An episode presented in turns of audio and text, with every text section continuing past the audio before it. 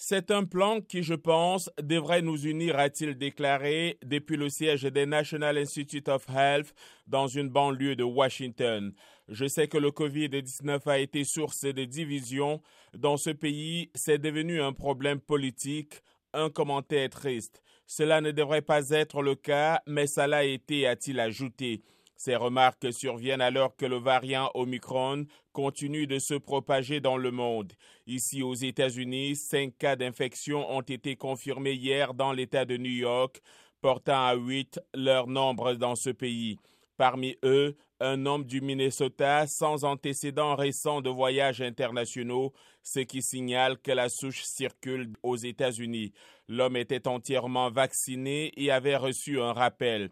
Il a présenté des symptômes bénins qui ont disparu depuis, ont indiqué les autorités sanitaires locales. Le plan de Biden cet hiver comprend l'augmentation des injections de rappel pour tous les adultes, la vaccination des enfants, l'extension des tests gratuits à domicile et des protocoles de voyage plus stricts, y compris l'obligation pour toute personne, même vaccinée, voulant venir aux États-Unis, de passer un test avant de prendre l'avion.